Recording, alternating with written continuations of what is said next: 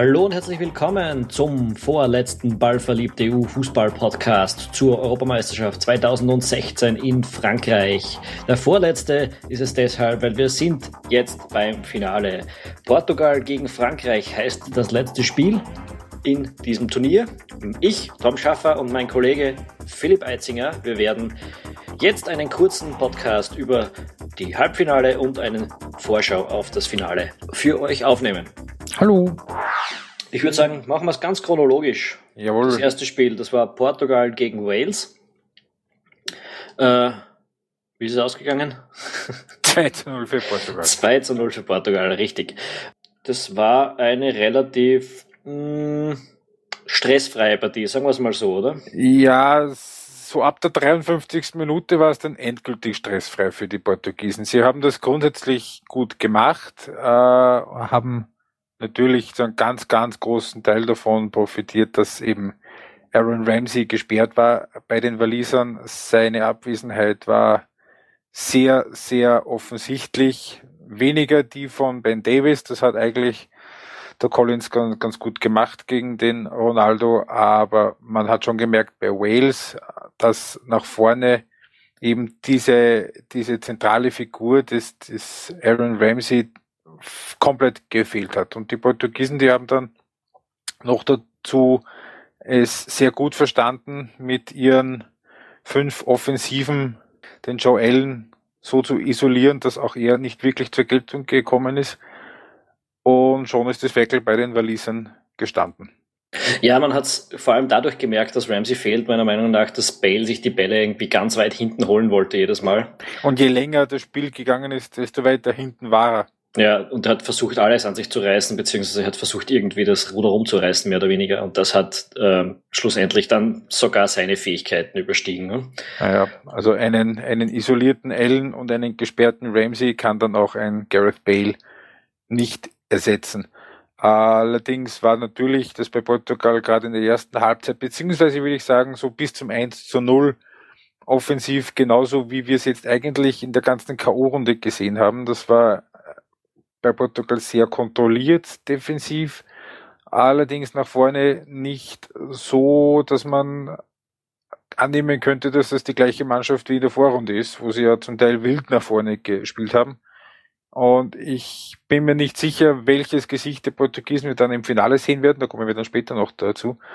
Aber nach diesem Doppelschlag, ähm, nach dem äh, Eckball-Kopfballtor von Ronaldo und nach dem von Nani dann ins Tor abgelenkten Weitschuss wieder vom Ronaldo ein paar Minuten später. Äh, das ist ihnen natürlich, es hat ihnen dann sehr in die Karten gespielt und dann sind sie auch nicht mehr wirklich in, in Gefahr gekommen, dass sie den Sieg noch hergeben. Und im Endeffekt natürlich kann man jetzt sagen, die Portugiesen, die haben einen leichten Ast gehabt, äh, haben sie natürlich, aber äh, sie haben gegen Kroatien im Achtelfinale eine defensive Meisterleistung geliefert gegen Rakitic und Modric haben gegen die, gegen die Polen im Viertelfinale, das es auch schwierig war, haben nie ihre Kontenance verloren, nie die Nerven verloren. Und jetzt gegen Wales einfach das, das, was sie machen mussten, haben sie gemacht. Du kannst nur schlagen Teams, gegen die du spielen musst. Man kann das jetzt Portugal nicht zum Vorwurf machen, dass das, dass das jetzt nicht äh, die über drüber Gegner waren, aber man muss schon sagen, sie haben sich im Platz im Finale verdient. Absolut. Naja, vor allem wenn man dann zum Finalgegner schaut. Ich meine, Frankreich hat jetzt Deutschland gehabt und das war auch eine wirklich schwere Partie. Da kann man sagen, Portugal hat die mit Kroatien auch gehabt, aber sonst die Auslosung für Frankreich war ja jetzt nicht mörderschwer. Äh, Absolut. So das heißt, von dem gesehen äh, würde ich jetzt mh, fast sagen, dass ja. vielleicht Portugal sogar den schwierigeren Weg ins Finale das gehabt hat. Das kann durchaus möglich sein. Es wäre jetzt natürlich ein bisschen böse und es wäre ein bisschen zu viel, wenn man jetzt sagen würde, es haben sich beide Finalteilnehmer so ein bisschen durch das Turnier durchgebrunst das wäre jetzt, das wäre jetzt zu, zu vieles gut, aber man muss schon sagen, äh, so die ganz großen, dramatischen, extremen Brocken äh, waren da bis jetzt auf die Deutschlandpartie von Frankreich nicht dabei. Und das, das ist womöglich auch eine von den Lehren von dieser, von dieser Europameisterschaft. Äh, du kannst ein schweres Spiel überstehen, äh, wenn es hart auf hart kommt, ein zweites, aber dann beim dritten ist vorbei. Naja, oder eben nicht. also, jetzt muss es, es, es, es, gibt jetzt keine Ma Mannschaft bei dieser Europameisterschaft, die jetzt wirklich äh, zwei oder gar drei echte Brocken besiegt hätte. Auch die beiden Finalisten nicht. Das ist richtig, ja. Ähm, ja, aber das würde ich jetzt nicht zur allgemeinen Regel erheben. Ja, stimmt. Das, da muss man dann jedes Spiel einzeln betrachten. Das ist, das ist schon richtig. Egal, über das Finale werden wir später noch sprechen. Schauen wir uns vielleicht einfach gleich mal das zweite Halbfinale an. Deutschland gegen Frankreich. Mhm. Das vermeintliche nächste Finale, nachdem wir schon drei Finale vorgehabt haben in diesem Ast. ähm, wie wir alle wissen, Frankreich hat 2-0 gewonnen. Zweimal Antoine Frie äh, Griezmann, nicht Friesmann. Friesmann. Äh, ja, Friesmann okay. ist auch nicht schlecht. Ja, äh, Damit kann man äh, im Übrigen ziemlich äh, sicher davon ausgehen, dass Antoine Griezmann Torschützenkönig wird bei dieser Europameisterschaft. Das wird sich kaum noch anders ausgehen. Ich glaube, Ronaldo müsste jetzt zwei Tore machen im Finale und Griezmann dürfte keines mehr und dann wären sie immer noch nur gleich. Und Nani, für, für den gilt das Gleiche. Nee, die müssen sogar drei Tore machen. Sorry, Griezmann hat ja sechs. Nee, also wird Griezmann äh, mit der Sicherheit grenzender Wahrscheinlichkeit der reiniger Torschützenkönig. Hätten wir das auch geklärt. Ähm, Wie viel hat Giroud? Giroud muss auch drei ja, müsste auch drei schießen. Okay. Ja, na gut, ja. Trauen wir es ihm zu? Eher nein. Ja, doch. Doch, traue ich ja, ihm schon doch. zu, aber dann macht wahrscheinlich Griesmann auch noch eins. Ähm, weil er, er würde ja darauf angewiesen sein, dass Griesmann ihm mehr oder weniger den Torschützenkönig auflegt. Das ist korrekt. Ähm, ja, das Spiel Frankreich gegen Deutschland, 2 zu 0 eben für die Franzosen, zwei, zweimal Griesmann, du hast das gesagt. Allerdings spiegelt das Ergebnis äh, den Spielverlauf jetzt nicht direkt wieder. Könnte man jetzt so nicht sagen. Ne? Die Deutschen, die waren über weite Strecken überlegen, zum Teil drückend überlegen. Aber so die ganz großen Torchancen haben sie sich bei aller optischer Überlegenheit dann auch nicht rausarbeiten können. Ja, man muss halt sagen, dass es war merkbar, dass äh, Gomez nicht dabei war. Und Kedira? Uh, ja, und auch Hummels natürlich, das hat sich dann noch verschärft, als Boateng äh, raus musste. Aber äh, was ich jetzt gemeint habe, ist, Deutschland ist der Weltmeister ähm, war jetzt im Halbfinale der Europameisterschaft und hat es irgendwie nicht geschafft, einen Mario Gomez, der ja jetzt nicht mehr der absolute Weltklasse-Stürmer ist, äh, in irgendeiner Form zu ersetzen, wenn der nicht da war, weil sie einfach keinen zweiten Stürmer da vorne drin haben. Beziehungsweise ein Müller einfach einfach überspielt wirkt auch irgendwie. Das, das, das ist auch was, was mir jetzt aufgefallen ist. Wenn du jetzt anschaust, die, die Spieler, die jetzt in der Saison bei Bayern München quasi durchspielen haben müssen, weil sie müssen haben, weil sie halt fit waren. Also ein, ein Müller, ein Alaba, was ganz offensichtlich ein Lewandowski, die sind alle irgendwie völlig platt. Ja, und die hat, ich meine, Lewandowski hat eben, eben wann war es im, im Viertelfinale? Viertelfinale ist ein einziges Tor gemacht, ja. Und das war, glaube ich, das erste Bayern-Tor bei dieser Euro. Äh, da hat vorher kein, sein, ja. ja. da hat kein Bayern-Spieler vorher ein Tor geschossen.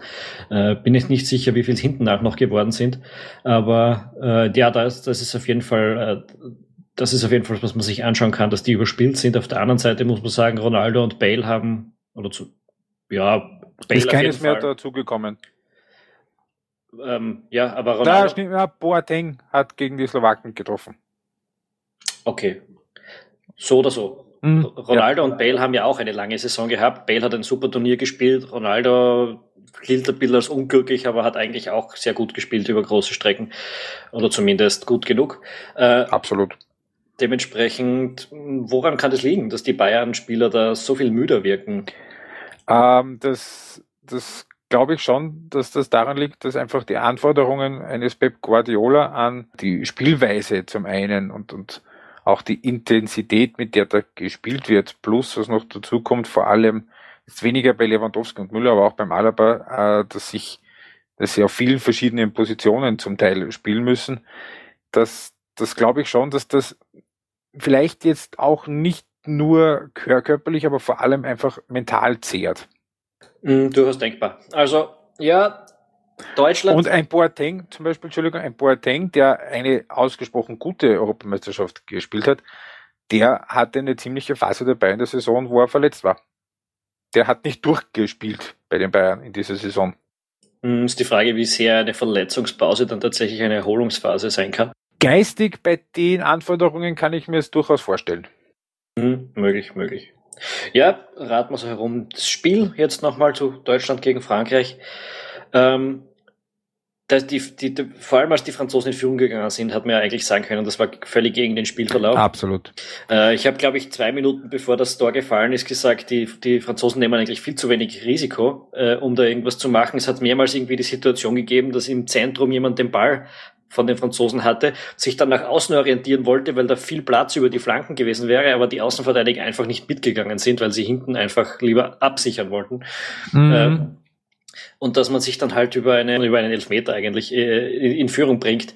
Wirklich dumme Aktion von Schweinsteiger. Was ich sehr, sehr lustig finde, ähm, dass eigentlich im, in Deutschland, also sei es jetzt im, im, im deutschen Fernsehen, im ZDF oder, oder nach dem Spiel auch Jogi Löw und auch äh, divers, also die Deutschen in meiner Twitter-Timeline eigentlich alle gesagt haben, ja klar, waren Elfmeter, brauchen wir nicht diskutieren, aber die Österreicher fast durch die Bank äh, zwischen zweifelhaft und Fehlentscheidung gependelt sind.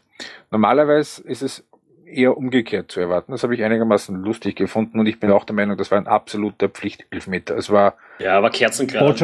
Was soll das sonst sein? Ich meine, der hat die ausgestreckte Hand dahin. Da kann, da kann er nicht aus, der, der Schiedsrichter. Das hilft nicht. Ähm, ja.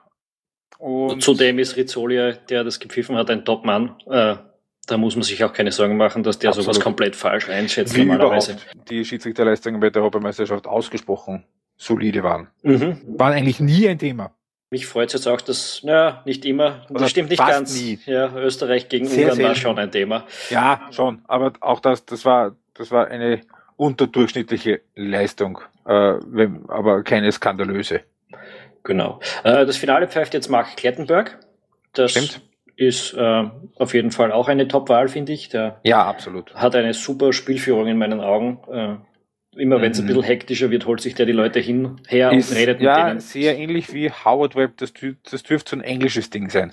Ja, kann leicht so sein. Ähm, ist jedenfalls ein kommunikativer. Selbst wenn er mal einen schlechten Tag hat, taugt er mal aufgrund dieser Art und mhm. Weise, wie er ein Spiel leitet. Äh, ja, absolut. Ja, ähm, die Deutschen, also die Waliser natürlich äh, Halbfinale erreicht, die sind, die brauchen sich nicht, nicht grämen, dass es jetzt nicht funktioniert hat. Die haben deutlich mehr erreicht, als sie sich erwartet haben.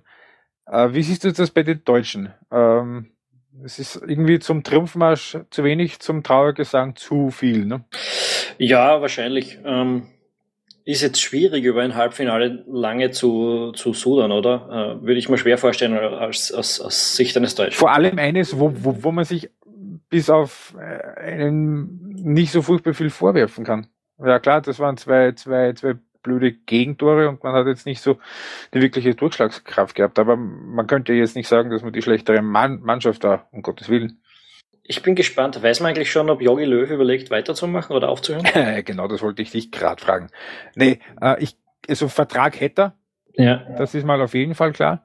Ähm, er hat direkt nach dem Spiel im Interview im ZDF, da ist er gefragt worden, ob er jetzt im ersten Quali-Spiel in zwei Monaten gegen Finnland auf der Bank sitzt, da hat er so gesagt, ja, ja, ja, ja, ich, ja, ja. Schwäbische Gelassenheit in der Ungewissheit. Das war jetzt nicht die ganz große Überzeugung, wobei ich schon auch eher glaube, dass es weniger gewesen ist, so ich überlege jetzt, ob ich wirklich zurücktreten soll, sondern mehr so, hey komm, wir sind vor einer Viertelstunde ausgeschieden, was, was soll die Scheißfrage jetzt? Ähm, ich glaube schon, dass er weitermacht. Also wenn, wenn, dann wird nur er selbst die Entscheidung fällen, dass er nicht weitermacht. Äh, von Seiten des DFB ja, werden sie auf jeden Fall äh, ihn behalten wollen. Ein, ein Weltmeistertrainer standst man eher nicht. Und der DFB täte gut daran. Zumal ja, zumal ja eben es nicht so ist, dass ja natürlich steht bis zu einem gewissen Grad jetzt äh, der, der, der Generationswechsel weiter an, aber es ist ja nicht so, dass da jetzt ke keiner da wäre. Also die haben, die haben einen Julian Brandt noch daheim, der, der, der schon absolut das Zeug gehabt hätte zum dabei sein. Die, die, da ist ein Julian Weigel, da ist ein Leroy Sané. Das ist ja auch eine spannende Aufgabe für einen Trainer. Ja, man muss ja auch sehen, mit wem die da jetzt die letzte halbe Stunde gestern gespielt haben. Ähm, Da ist Sané am Platz gewesen, da ist Draxler am Platz gewesen, da ist äh, Kimmich. Kimmich und was weiß ich wer noch. Da war eine ganz eine junge Truppe am Feld in Wirklichkeit. Ähm, mhm. Bin gespannt, ob die Deutschen diesen Generationswechsel da so hm, wie soll man sagen, friktionslos schaffen. Äh, es wird schon schwierig. Ja, glaube ich, ich, ich glaube nicht, dass es, dass es viel dramatischer wird, als es jetzt in der EM-Qualifikation war, weil ähm, wer, wer fällt da jetzt wirklich weg? Da fällt jetzt weg ein vermutlich ein Schweinsteiger, der jetzt in den letzten zwei Jahren schon nicht mehr die ganz große Rolle gespielt hat. Ähm, ansonsten die, die, die großen Brocken, die, die da wegfallen, die sind ja schon nach der Weltmeisterschaft weggefallen. Also ein, ein, ein Lahm und, und in erster Linie und auch ein, ein Klose. Und es ist jetzt auch nicht so, dass die Gruppe in der Qualifikation so übertrieben problematisch wäre, dass man da jetzt nicht mit neun Leuten, die ja auch. Ja, aber es geht ja nicht Klasse um die Qualifikation haben, für Deutschland. Es geht ja nicht um die Qualifikation. Ja, äh, aber aber äh, es werden schon einige Leute wegfallen. Also ich bin mal gespannt, was Mario Gomez, ob der auch in zwei Jahren wieder dabei sein wird. Ähm, da kommt drauf an, wo ja. er jetzt hingeht und äh, in, in, wie viel er zum Spielen kommt. Dann, äh, ja gut, Podolski ist nicht so das große Thema, der wird rausfallen. Kedira, Kedira ist 29, der wird noch nicht rausfallen. Ja, das, das Kedira wird jetzt nicht mehr viel spielen, glaube ich. Also ein Turnier vielleicht noch. Ich glaube kaum, dass er die nächste Europameisterschaft noch mitmachen würde. Da wäre dann eben zum Beispiel auf der einen Seite ein Emre Can oder ein Julian Weigel. Das sind natürlich völlig andere Spielertypen als es ein Kedira ist, aber ein Yogi Löw, der hat das ja durchaus drauf, dass er äh, das Spiel so ein bisschen anpasst an die Typen, die er hat. Das hat er ja in den letzten zehn Jahren auch schon ein paar Mal gemacht. Also da mache ich mir jetzt nicht die ganz großen Sorgen. Und Deutschland wird auf jeden Fall auch in zwei Jahren Russland zu den, zum, zum, zum ganz engen Kreis der Titelkandidaten gehören. Absolut sicher. Ja, gut. Würde ich jetzt auch nicht ausschließen. Dann gehen wir zum Finale. Frankreich gegen Portugal. Das gab es in der einigermaßen jüngeren bis mittleren Vergangenheit, also sagen wir seit der Fußballsteinzeit, dreimal bei Turnieren. Im Halbfinale der Euro 84 in Frankreich, im Halbfinale der Euro 2000 in Brüssel und im Halbfinale der Weltmeisterschaft 2006 in München. Jedes Mal hat Frankreich gewonnen wird es diesmal anders. Also auf Frankreich ist mal auf jeden Fall auf dem Papier der Favorit, aber sie haben sicherlich auch den größeren Druck, oder? Ja, wobei ich der Meinung bin, dass sie den jetzt ganz gut bewältigen können. Also sie haben jetzt einmal so viel erreicht, dass ihnen niemand mehr was vorwerfen wird. Absolut. Äh, das wäre vielleicht beim Halbfinal aus anders gewesen. Weil dann hätte man wirklich gesagt, okay, Käme auch gegen den, auf den Gegner an. Ein Aus gegen die Deutschen, das wäre sicher anders aufgenommen worden als zum Beispiel ein Halbfinale aus gegen die Portugiesen. Ja, natürlich, aber was ich meine ist, äh, wenn sie jetzt im Halbfinale ausgeschieden wären, dann hätten sie eben diesen relativ leichten Weg bis dahin gehabt. Ich weiß nicht, ob das jetzt in der Öffentlichkeit genügt so hätte, um alle zu überzeugen. Ja, ja, äh, natürlich, ein Aus gegen Deutschland ist prinzipiell kein Beinbruch. Ja. Hätte es geheißen, na, beim, beim ersten echten Gegenwind fall, fallen sie um. Genau. Und ich glaube, diese Hürde haben sie jetzt geschafft. Sie haben gegen Deutschland einen ja, okayen Sieg eingefahren. Äh, also, sofern man gegen Deutschland okay gewinnen kann, äh, muss man meistens eh schon sehr gut spielen. In 90 Minuten. Ja. Also nicht irgendwie übers Elfmeterschießen, sondern richtig ein echter Fair and Square, wie es so schön heißt. Ne? Und ähm, ja, sie gehen jetzt, glaube ich, schon. Also für mich gehen sie doch als klarer Favorit ins Finale. Ähm, Portugal, ich, ich fürchte ein bisschen, dass das ein Mistkick wird. Das, äh, das ist gut möglich. Das ist sehr ich, gut möglich. Äh, die Portugiesen haben jetzt extrem eher mal defensiv. auf Sicherheit schauen werden. Ja, Erstmal schauen, dass sie in der, wahrscheinlich in den ersten 60 Minuten kein, keins kassieren. Also die erste Halbzeit wird eher, also wenn da nicht in den ersten zehn Minuten, Viertelstunde ein Tor fällt, dann könnte es echt mühsam werden, ja. Das wäre auch nicht das erste Spiel bei der Euro, das echt mühsam wäre. Ja, ich glaube halt vor allem, Portugal wird das Spiel so anlegen. Also die haben das ja jetzt die ganze K.O.-Phase durchgemacht, das zuerst einmal auf Sicherheit zu spielen. Ähm, und dann werden sich gegen Frankreich halt wahrscheinlich doch nicht so viele Zufallschancen ergeben, dass man das, äh, dass das in irgendeiner Form sehr attraktiv anzusehen sein könnte. Apropos äh, ähm, Chancen gegen Frankreich, wie gut ist denn der Umtiti? Grandiose Partie gemacht. Unglaublich. Also da weiß ich jetzt, warum Barcelona so viel Geld für den ausgegeben hat. 25 Millionen zahlen, zahlen die für den.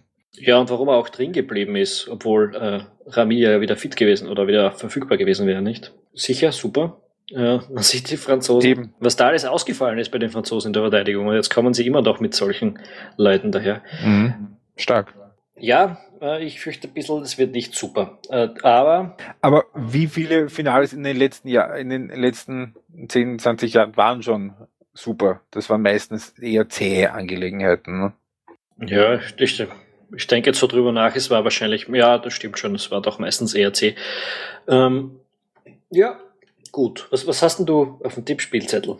Ja, ich habe vor dem Turnier und habe das auch im Tippspiel so ähm, mich deklariert auf Frankreich auf Europameister getippt. Ich halte das auch jetzt noch für die wahrscheinlichste Variante. Ich, ich sage 2-1 Portugal. Einfach nur, damit ich mal was anderes sage. Hervorragend. Das sind die Expertisen, auf die von uns gehofft wird, glaube ich. Nein, ich, ich, Nein, das ich, ich, ich, kann das, ich kann das aber schon auch begründen. Ähm, und zwar, weil die Portugiesen jetzt in den letzten drei Spielen, also gerade in der K.O.-Runde, äh, immer sehr, sehr präzise de defensiv eingestellt waren. Jedes Mal ein bisschen anders, äh, jedes Mal genau auf den Gegner eingestellt. Ähm, drum bin ich mir sicher, dass Fernando Santos eben auch gegen äh, auch äh, einen, einen guten Plan haben wird, da ähm, auf der einen Seite Pogba nicht, nicht nach vorne wirklich vertikal gehen zu lassen, auf der anderen Seite einen Griezmann äh, ein bisschen zu isolieren vorne. Also das, das, das glaube ich schon. Und wenn du einen Ronaldo in deinen Reihen hast, also muss jetzt nicht gerade ein Freistoß sein, weil das ist bei Ronaldo ja bekanntlich eher so, auch wenn er es anders glaubt, nicht ganz seine Stärke. Aber es er ist halt eben dann doch einer, der im Zweifel, und das hat man auch gegen Wales gesehen, den Unterschied machen kann. Der, der ist halt dann da und macht ein Tor und ein Assist. Und äh, ich bin mir nicht sicher, ob die Franzosen variabel genug sind, dass sie das wirklich, dass sie wirklich, wenn, wenn sie merken, sie kommen gegen die Portugiesen nicht durch, sie kriegen ihr Spiel nicht aufgezogen, äh, ob sie dann wirklich die, die, die, die, die Optionen haben, die dann auch funktionieren, dass man dann das Spiel umstellt. Weil das hat der Fernando Santos schon gezeigt. Er ist einer, der äh, sehr präzise eben seine Mannschaft einstellen kann und ich traue ihm das auch zu, dass er das auch unter dem Match kann. Dass er dann, wenn, wenn Portugal was, was anderes macht, dass er dann die, die, seine Mannschaft entsprechend anpasst. Das, wenn Frankreich was anderes macht, meinst du? Äh, ja, natürlich, Entschuldigung. Ja, sicher. Fernando Santos ist ein großer Pluspunkt auf Seiten der Portugiesen. Der hat äh, mit Coaching-Fähigkeiten im, im Match, während des Matches auch die, und, vor, und in der Vorbereitung, äh, die der Mannschaft auf jeden Fall, glaube ich, einen gewissen Edge gegenüber Frankreich geben. Der Jean hat das jetzt nicht so zeigen müssen. Ich habe es gleich nach dem, nach dem Frankreich-Spiel ähm, auch gesagt. Äh, Frankreich hat mit Sicherheit die höhere Dichte an Klasse-Spielern aber äh, Portugal hat die höhere Dichte an Hirschmalz auf der Trainerbank.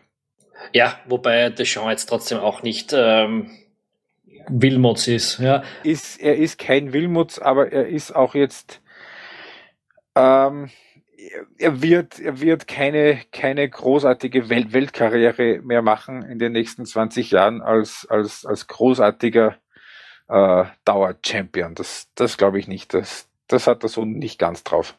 Er ist sicher besser als viele andere ehemalige Klasse-Spieler, der er ja selbst auch war. Äh, großartiger Stratege im defensiven Mittelfeld. Da merkt man schon, dass er da auch sich als Spieler schon sehr mit dem, mit den Abläufen beschäftigt hat. Aber er ist jetzt doch auch schon zehn Jahre Trainer und so das ganz große Durch, Durchschlagende, das war jetzt da bis jetzt noch nicht dabei. Ein Aufstieg mit Juventus in die Serie A äh, ja. Ich, ich glaube, es geht 3-1 für Frankreich aus. Äh, wobei ich ja glaube, dass die Mannschaft, die in Führung geht, die Partie auch gewinnen wird. Ähm, das das, das wäre eine große Überraschung. Naja, es hat schon gegeben, dass ein 1 zu 0 auch mal umgedreht worden ist. Äh, das in sehe ich aber in einem Finale sehr, sehr selten. In einem Finale sehr, sehr selten. Hm. Ja, ähm, weiß ich jetzt nicht auswendig, aber äh, ich ja, hätte das jetzt mehr als, als in einem, Spiel die, nicht das Finale die, die, die letzte Mannschaft, die ein äh, 0 zu 1 in einem Finale noch zu einem Sieg gedreht hat, äh, bei der war Didier Deschamps Kapitän. Das war Frankreich im Finale 2000 gegen Italien. Na gut, ja. Ähm, ist jetzt, was ist, 16 Jahre, 7, 8 Turniere her. Ähm, Gut, ja, wird nicht so oft passieren, stimmt schon. Äh, ich habe das jetzt weniger ah, Entschuldigung, als ich habe ihm, ich habe ihm, Entschuldigung, dass ich reingehe, ich habe ihm einen französischen Meistertitel als Trainer unterschlagen mit, mit Marseille. Nur der Vollständigkeit halber. Okay. Ähm, ich habe das Spiel jetzt deshalb, ich habe gesagt, ich glaube, die Mannschaft, die in Führung geht, äh, gewinnt das, weil ich es jetzt nicht unbedingt als, als Finale betrachtet habe, sondern als Spiel, als, als singuläres Ereignis, okay. das, wo sowas durchaus passieren kann, dass eine Mannschaft halt mal in Führung geht und trotzdem nicht gewinnt. Äh, das sehe ich in dem Fall aber nicht so, weil ich glaube wirklich, dass ähm, wenn beide Mannschaften kein Risiko gehen müssen, hier nicht viel passieren wird. Darum glaube ich auch, dass das eine mühsame Partie wird, ähm, weil, weil eben beide äh, nicht zwingend äh, ein Risiko eingehen werden. Zumindest nicht, solange sie es nicht müssen. Eben, solange kein Tor fällt. Nicht aus irgendeiner Zufallsaktion, aus einer Standardsituation, irgend sowas in der Richtung. Genau. Gut, dann werden wir uns das ansehen am Sonntag am Abend und äh, werden dann auch darüber sprechen. Ja, also dieser Podcast, ja, muss man jetzt vielleicht zur Erklärung sagen, den haben wir ganz kurzfristig reingezwickt. Wir haben da ein bisschen Terminprobleme gekriegt. Äh, sind jetzt froh, dass es sich doch noch ausgegangen ist, weil wir ihn ja schon angekündigt haben. Der nächste Podcast, den wir hier aufnehmen werden, das wird nach dem Finale sein. Wir werden ihn am Montagabend aufnehmen. Ihr werdet ihn wahrscheinlich am Dienstag in der Früh mh, hm, in euren Podcatcher gespielt bekommen. Apropos Podcatcher, bitte bewertet uns auf iTunes oder wo auch immer ihr unseren Podcast bezieht. Gut. Äh, bitte abonniert den Podcast, wenn ihr ihn hier gerade das erste Mal hört und empfehlt ihn der ganzen Welt weiter. Das hilft uns unheimlich. Und äh, wenn wir merken, dass das Feedback auf dem Podcast so gut ist, wie es jetzt in der letzter, letzter Zeit war, dann werden wir auch schauen, dass wir es zur kommenden Saison beibehalten werden, relativ häufig zu podcasten. Also, wie gesagt, der nächste Podcast von unserer Seite kommt am Dienstag zum Finale. Wir wünschen euch ein, ja, besseres Finale, als es wir jetzt hier erwartet haben. Ja, bis Dienstag hätte ich gesagt, ganz einfach. Viel Spaß beim Finale.